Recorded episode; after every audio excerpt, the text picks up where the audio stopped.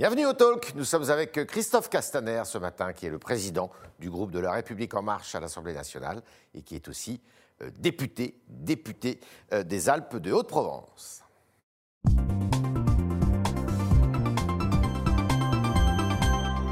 Ancien ministre de l'Intérieur. Bonjour Christophe Bonjour. Castaner, merci d'être parmi nous pour cette dernière de la saison. Merci. Euh, alors, on s'attendait peut-être à une intervention du président de la République sur le front économique, de savoir si euh, eh le plan de relance était vraiment engagé, savoir s'il a continué les réformes, et puis patatrac, un, variant nommé Delta débarque, et ça bouleverse la donne. Ça ne bouleverse pas la donne parce que nous savions qu'il y avait des risques de retour de la maladie. Ouais. euh, euh, et, et- et la situation, vous l'avez dit, est grave. Elle est particulièrement grave. Depuis quelques semaines, euh, j'ai eu l'occasion de, de m'en inquiéter. Mais la bonne nouvelle, c'est que la solution, on l'a. C'est la vaccination. Ouais. Et donc aujourd'hui, les Français peuvent se vacciner. L'État prend en charge la totalité euh, du parcours et donc chacun a sa part de responsabilité. Donc il y a un problème grave et on voit ce qui se passe dans des pays étrangers avec Ouais. euh, une contamination qui atteint des chiffres très préoccupants. Le fait que dans notre Pas les pays. hospitalisations, hein, les contaminations. Oui, mais alors y compris parce qu'on est dans des pays où le taux de vaccination est supérieur à celui que nous connaissons. Ouais. Et donc attention à ne pas penser que le variant Delta ne serait que très puissant dans sa diffusion et pas dangereux. Il reste dangereux. Par contre, ce que je sais, c'est que si l'on est vacciné, dans 90% des cas, euh, vous ne serez pas un agent contaminateur et vous ne serez pas touché par la Covid. Donc la solution, nous l'avons. Et donc il est nécessaire d'aller plus loin, plus vite. Alors, le président de la République, euh, on dit qu'il pourrait s'exprimer peut-être euh, lundi, euh, mais des mesures, en tous les cas, vont être annoncées, puisqu'il y a un conseil de sécurité qui, sera, euh, qui est organisé lundi, con- conseil des ministres mardi, si je ne m'abuse. Euh, Est-ce que vous êtes favorable, vous, à ce qu'il y ait une vaccination obligatoire pour toute la population?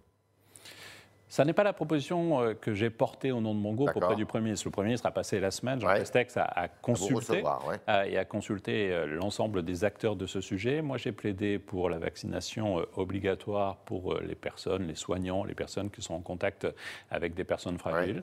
J'ai évoqué la possibilité de l'élargir pour toutes les personnes membres d'un service public qui sont en contact avec du public. Je pense aux enseignants, je pense aux forces de sécurité intérieure, euh, et pas forcément à l'obligation. Par contre, faisons en sorte d'encourager la vaccination. Et s'il y a des mesures de contrainte, la suggestion que j'ai faite au Premier ministre, c'est de dire que les mesures de contrainte doivent s'appliquer à ceux qui refusent la vaccination.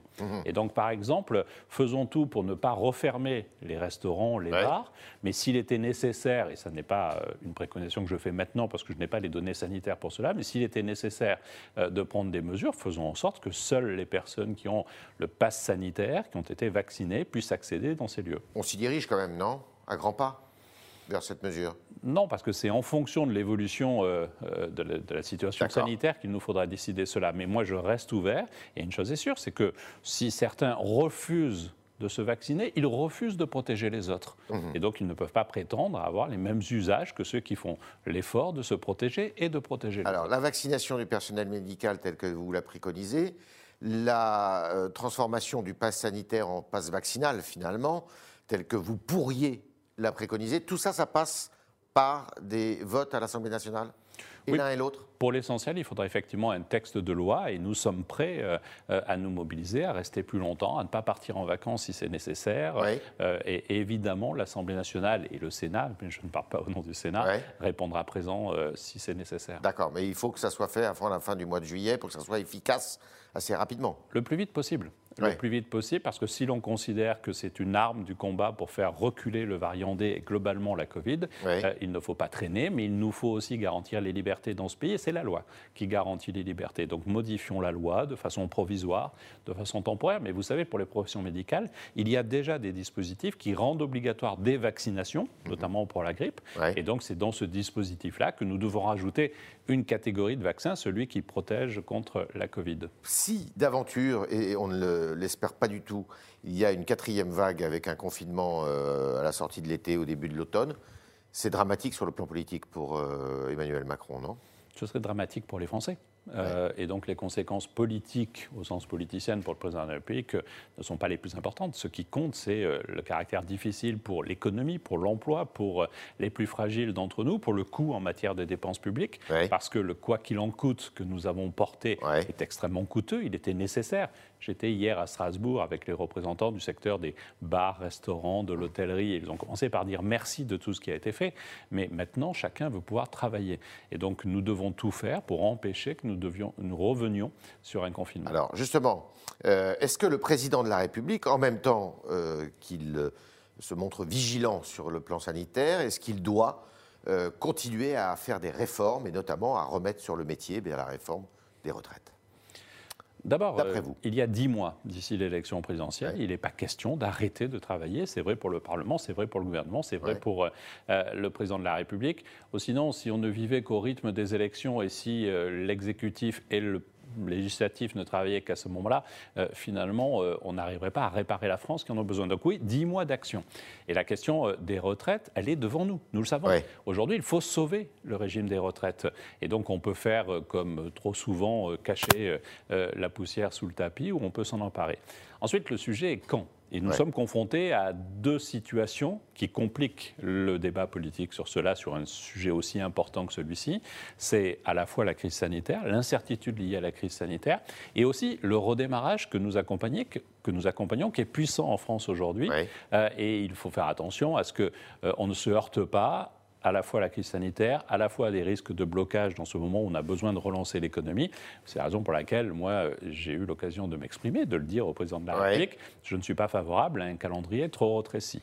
Vous, êtes pour, euh, justement, que cette réforme ne soit pas évoquée, ne soit pas faite d'ici à la fin du quinquennat. Sauf à considérer Un peu comme euh, l'est le, président de l'Assemblée nationale, d'ailleurs, M. Ferrand. Je suis souvent d'accord avec Richard Ferrand, et généralement, quand j'ai un petit désaccord, j'essaie de devenir d'accord avec Richard, ce qui est plus prudent. Non, c'est une boutade et un clin d'œil. Mais oui, je pense qu'aujourd'hui, euh, il y a trop d'incertitudes pour vous dire maintenant, il faut que ce texte soit présenté en septembre devant l'Assemblée. Alors, qu'est-ce qu'il peut faire d'ici à la fin du quinquennat, le président de la République, si, par exemple, ce texte-là n'est pas à l'ordre du jour? Vous savez, je crois que la vraie question qui se pose, c'est d'identifier l'ensemble des risques que connaît notre pays, notre nation. Et c'est d'agir contre ces risques-là. Et ce n'est pas forcément les, les, sujets habituels de la classe politique. Moi, je pense que dans les dix mois, il nous faut identifier ces nouveaux risques. Par exemple, en matière de sécurité, la question des cyberattaques. Est-ce que nos hôpitaux dans notre pays sont suffisamment protégés pour lutter la contre menace. une cyberattaque Il y a eu la menace sanitaire, maintenant je, il Je pense que ça fait partie de ces nouvelles menaces, mais le climat en est mmh. une. Mmh. Le vrai sujet, c'est qu'on a des tensions comme ça, qui sont perçues par l'opinion publique, qui sont présentées comme des risques, mais qui ne sont pas encore dans notre vocabulaire politique. Et quand vous regardez ceux qui sont déjà en campagne, mhm. certains n'ont jamais arrêté d'être en campagne, je pense à Marine Le Pen, mais quand vous regardez, on s'aperçoit qu'on n'est que sur des thèmes qui sont les mêmes depuis 25 ans, depuis 30 ans, et qui au fond euh, sont euh, des marottes politiques, des marronniers en cette mhm. saison euh, estivale, mais ne sont pas forcément les réalités perçues. Et donc c'est sur tous ces sujets-là que nous devons avancer, et puis faisons en sorte de faire aboutir les grandes réformes que nous avons portées. Dans mon groupe, on a porté récemment une grande réforme de la sécurité civile, de l'accompagnement des pompiers. C'est 250 000 acteurs majeurs dans notre pays. Bah, faisons en sorte que ce texte qui a été voté en première lecture puisse aboutir très vite et que nous avancions sur cela. Le projet de loi climat et résilience, qui est aussi une nécessité que nous allons euh, boucler très vite. Et ensuite, accompagnons aussi ces transformations en profondeur. Est-ce que le président de la République, euh, dont c'est un secret de polichinelle de, de dire qu'il songe quand même beaucoup à, l'élection à venir et à sa possible réélection. Quand est-ce qu'il doit se déclarer, d'après vous?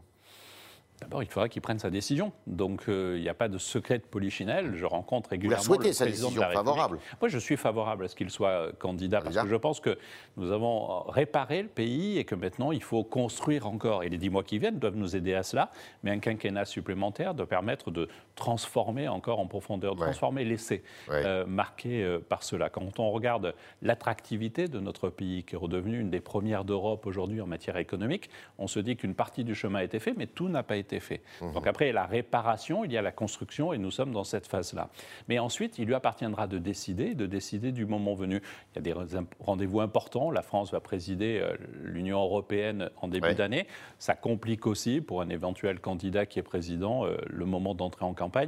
Mais moi, je crois que les Français, de toute façon, sauront parfaitement faire la différence entre le président de la République, dans l'action du président de la République, et euh, le candidat s'il était candidat. Alors, il a euh, bouleversé, il a renversé la table en 2017, il a... il s'est fait élire sur une promesse qui était et de droite et de gauche.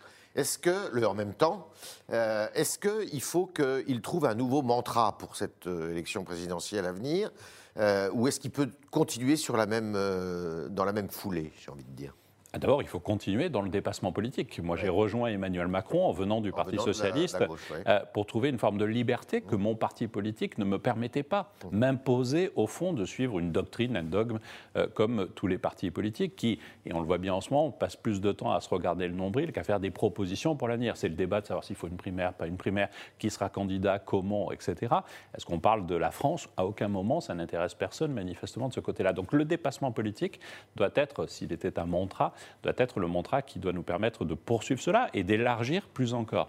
Ensuite, un président de la République, traditionnellement, est élu sur une base réduite, celle de son corps électoral, mmh. euh, et puis arrive le moment de sa réélection quand il est candidat, et donc c'est la France unie, pour mmh. reprendre le slogan célèbre de François Mitterrand. Euh, et donc c'est l'élargissement. Jacques Chirac aussi euh, l'a porté de la même façon et a été réélu aussi sur des bases différentes, mais sur des bases. De, voilà. Or, nous avons fait l'élargissement dès le début quand Emmanuel Macron choisit Édouard Philippe comme Premier ministre, ce n'est pas une surprise pour nous, mais c'est une surprise pour la France. C'est-à-dire, c'est le fait qu'il choisit quelqu'un qui n'a pas fait campagne avec lui, qui n'a pas fait campagne pour lui. Et c'est cela que nous devons poursuivre. Ce n'est pas le et de droite et de gauche qui m'intéresse le plus, mais c'est le dépassement politique pour trouver des libertés, parce que notre pays a besoin de liberté. Est-ce que vous estimez que le parti La République En Marche, euh, qui est un parti jeune, un mouvement, un mouvement d'ailleurs, est suffisamment. Euh, puissant, suffisamment euh, armé pour euh, justement conduire cette bataille Ou est-ce qu'il faut changer des choses Il y a deux choses. Euh, est-ce qu'il est puissant et armé? Non. non. Et, je ne vous dirai pas ça. Est-ce qu'il est capable de conduire et d'accompagner le candidat progressiste et peut-être Emmanuel Macron vers la campagne présidentielle? Oui, à sa place. Mais il faut être lucide. Nous n'avons pas réussi l'enracinement territorial que nous aurions aimé, mais vous l'avez rappelé, ce mouvement est jeune, mais en même temps, ça reste un mouvement puissant. Dans la récente campagne que nous avons perdue, mhm. j'ai vu retrouver le terrain par des militants, euh, réoccuper le terrain par des militants sur les marchés, alors que peu de partis politiques ont eu cette capacité, mais leurs cadres ont réussi à gagner les élections. Est-ce que ça passe par un renouvellement des cadres, notamment du patron qui s'appelle Stanislas Guérini? D'abord, la décision appartient à Stan. Euh, et, moi, il a mon soutien, quelle que soit sa décision. Oui. D'accord quelle que soit sa décision. Bien sûr. Parce que vous n'êtes ni pour ni contre. Non, c'est pas ça. Il a mon soutien parce que je sais la difficulté de la tâche. J'ai été délégué général de la République en marche. C'est pas un poste que vous briguez, vous Non, je ne suis pas candidat à ah, être délégué général. Je l'ai été peu de temps avant d'être nommé à Beauvau. Mais je sais aussi la force de ce mouvement. Et je sais la difficulté de la mission, mais aussi ce que Stanislas Guérini a incarné à la tête de ce mouvement et qu'il incarne encore aujourd'hui. Il prendra sa décision. On a des éléments statutaires sur ce sujet. Euh, mais je crois que ceux qui euh, ont cherché un bouc émissaire et ceux qu'on a peu vus pendant la campagne et qui maintenant viennent donner des leçons, ferait mieux d'apprendre. Euh, au contraire, à accompagner. Moi, quand, ça, quand ça turbule, oh, je pense à tous les commentaires qu'on a vus dans la presse. Euh, Gilles Legendre, y, compris par exemple? y compris dans le Figaro, par exemple. Gilles Legendre, euh, Oui, oui, ah j'ai bien noté euh, ces recommandations. elles lui appartiennent. Moi, je crois que moi, j'appartiens à cette catégorie de gens qui pensent que dans la tourmente, on va au combat.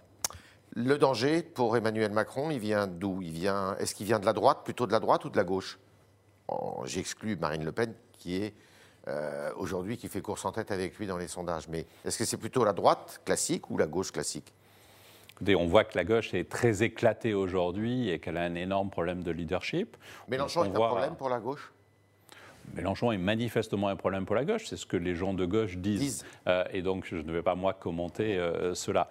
Je pense que Mélenchon est un problème pour lui-même déjà. Il a expliqué la semaine dernière qu'il était une sorte de, rocher. J'ai l'impression qu'il est plutôt un boulet pour son propre mouvement politique. Et du côté de la droite, on voit que le vrai sujet n'est pas la base électorale de droite qui est présente. N'oublions pas que François Fillon, qui est arrivé au terme d'une campagne présidentielle, je vais utiliser un euphémisme, difficile pour lui, a fait 20%. Donc on voit bien que cet étiage politique de la France euh, est toujours présent, est toujours réel. Xavier Bertrand semble avoir une longueur d'avance. Je ne crois pas que ce soit la réalité. C'est simplement parce qu'il est le seul des candidats de droite qui aujourd'hui euh, est déclaré. Et à un moment donné, une fois qu'on sera sorti, et la droite en sortira sûrement de ce, jeu de, loi de savoir qui sera euh, le candidat, ben on ira sur le fond. Et si c'est Xavier Bertrand, peut-être qu'on aura l'occasion de lui rappeler qu'il a été 5 ans, presque 5 ans, ministre en charge du travail et que c'est un des moments où la France a connu la plus grosse explosion du chômage, plus 30%. C'est aussi cela la réalité. On est avec Christophe Castaner ce matin au Talk du Figaro et on continue avec vos questions, chers internautes, qui sont posées par Sacha Beckerman.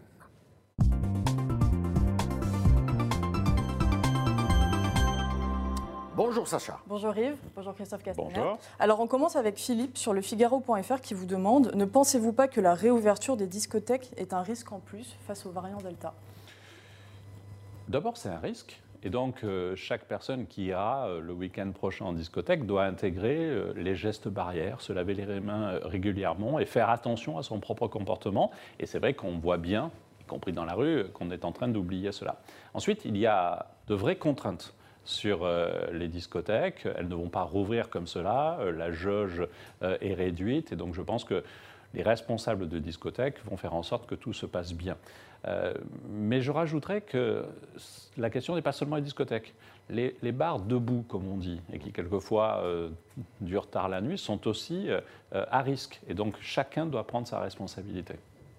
Autre question. Alors on continue dans une interview dans nos colonnes. Gérald Darmanin est revenu sur l'échec de la République en marche au régional et a appelé, je cite, à moins de visio, plus de bistrot. Euh, comment avez-vous réagi vous demande Clément? Mais sur le fond, il a raison. Après, je n'aime pas les formules et les formules qui sont stigmatisantes et qui semblent dire que euh, l'AREM aurait pu travailler différemment, etc. Euh, ça n'est pas très intéressant, ça n'est pas le plus intéressant. Ensuite, euh, on est passé euh, d'une époque où tout devait se faire de façon dématérialisée en visio à une époque où les choses se retrouvent dans des réunions publiques dans la rue. J'étais hier soir à Strasbourg, j'ai tenu une réunion publique et je peux vous dire que pour un militant comme moi, c'est un vrai moment de bonheur. Oui, donc à, la, à la République En Marche, on, on va, on va au bistrot aussi quand même. Vous savez, je suis un élu de terrain et dans ma belle commune de Fort-Calquier, j'ai des rituels, pas d'aller au bistrot, mais de retrouver mes amis et c'est toujours un moment de partage utile.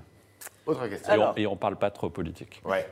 Euh, sur Twitter, Tatou vous dit On fait plus face à une désaffection des politiciens que de la chose politique. Euh, pour convaincre les Français de retourner aux urnes, il faut que les représentants soient exemplaires. Que lui répondez-vous? D'abord sur le diagnostic, je partage totalement. Euh, je pense que les Français ont le goût de la politique, mais ont un rejet des politiciens parce qu'on a cette image de tous corrompus, de tous pourris, etc. Euh, et j'ai envie de défendre, mais quelle que soit la couleur politique, les élus, les élus locaux, mais même les élus nationaux sont des gens engagés, sont des militants, sont des passionnés de ce qu'ils font, et ils ne font pas ça euh, pour l'argent, ils ne font pas ça pour le pouvoir. Mais de notre propre faute. On a abîmé cette image-là et, et- et- et cette image qui nous est renvoyée, je ne vais pas la rejeter d'un revers de main en disant elle est fausse. Je veux dire, on a commis des fautes, mais je crois vraiment qu'aujourd'hui, la classe politique est d'une des plus contrôlées euh, de toutes les professions de notre pays euh, et qu'il faut regarder les choses en face. Il faut aussi que de temps en temps, on sache reconnaître nos propres erreurs, qu'on sache dire je ne sais pas. Un truc que les politiques n'ont jamais su euh, assumer. Ben, moi, il m'arrive de dire je ne sais pas. Alors Christophe Cascader, il n'y a pas que la corruption, il y a aussi le fait, beaucoup de Français qui disent, bah, finalement, ils ne tiennent pas leurs promesses, ou alors, euh, bah, ils ne nous protègent pas, ou euh, il y a aussi un procès en, en- en incompétence parfois, ou euh, en indifférence qui vous est fait. Mais en faut le incompétence, souligner, il est quelquefois injuste. Euh, regardons euh, ce qui se passe sur euh, la vision des Français, sur la façon dont le gouvernement a géré la crise. Quand vous regardez de l'étranger, Mhm. vous avez vraiment un regard qui dit vous avez fait des choses extraordinaires pour protéger les Français. Quand vous interrogez les Français, ils vous disent vous avez tous été nuls. Et les yaka faucons, Ouais. qui sont beaucoup sur les plateaux télé, quelquefois Ouais. dans les journaux, et je ne parle pas que des journalistes, je parle aussi des invités, les yaka faucons abîment aussi cette image. Vous savez, moi, je, je prône la nuance.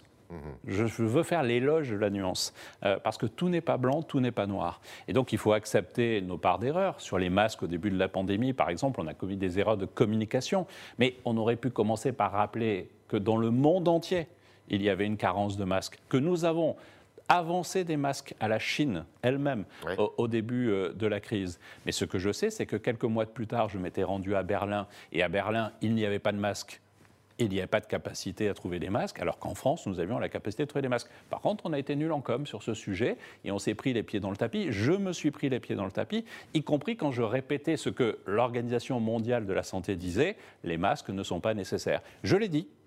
Je l'ai dit parce que l'Organisation mondiale de la santé le disait et que je ne suis pas, moi, scientifique, capable de savoir s'ils étaient nécessaires ou pas. Et, du coup, on a fait ce procès et, tout le monde a en tête que la France était catastrophique sur la gestion des masques. Je pense qu'au début, nous avons été mauvais en com et qu'en termes de gestion, on a été moins mauvais que beaucoup d'autres. Autre question. La dernière question, elle est un peu plus légère. Euh, L'Olympique de Marseille a frappé, fort, a frappé fort sur, le, sur le mercato estival. Pardon. Euh, vous qui supportez le club, comment envisagez-vous la saison à venir vous demande Niki? euh, alors je le supporte, mais je suis vraiment pas un spécialiste de football et donc je ne vais pas faire semblant. Euh, mais, mais je sais que Marseille est une fierté. Euh, et donc je partage un peu de cette fierté. Il y a des recrutements euh, importants qui sont en cours, mais en même temps, il y a quelques contraintes euh, de la Direction nationale des comptes et du contrôle de la Fédération française sur, sur le club. et il y a une incertitude, celle de savoir si le propriétaire veut le vendre ou pas. Mais dans tous les cas, je souhaite que la saison prochaine soit une belle saison. On a vu que le PSG était n'était plus indétrônable. Et donc le challenge de l'année prochaine, c'est de battre les Parisiens. Et vous êtes satisfait de la réélection de Renaud Muselier? Oui. Oui.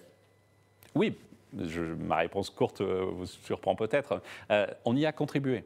Je fais partie de ceux qui ont euh, veillé à ce que nous puissions avoir un accord politique avec euh, Renaud Muselier euh, d'entrée pour le soutenir dans cette région qui risquait de voir le Front National la gagner, et le premier tour l'a montré. Et je ne regrette pas ce choix. Et Renaud Muselier, alors que nous n'avions pas négocié cela, a veillé à ce que dans son exécutif, il y ait des responsables de la majorité présidentielle qui puissent être à ses côtés. Et je pense que c'est comme ça qu'on doit gérer. Merci Christophe Castaner, merci, d'être passé dans les locaux du Figaro pour répondre à toutes nos questions, à vos questions, chers internautes, qui étaient posées ce matin par Sacha Beckerman. Merci Sacha. Et puis, eh bien, le talk va prendre quelques semaines de, de congé, de retrait, et je vous dis à très vite. Merci encore Christophe Castaner, vous avez été notre invité ultime. Merci à vous de, de cette invitation. merci. Au revoir.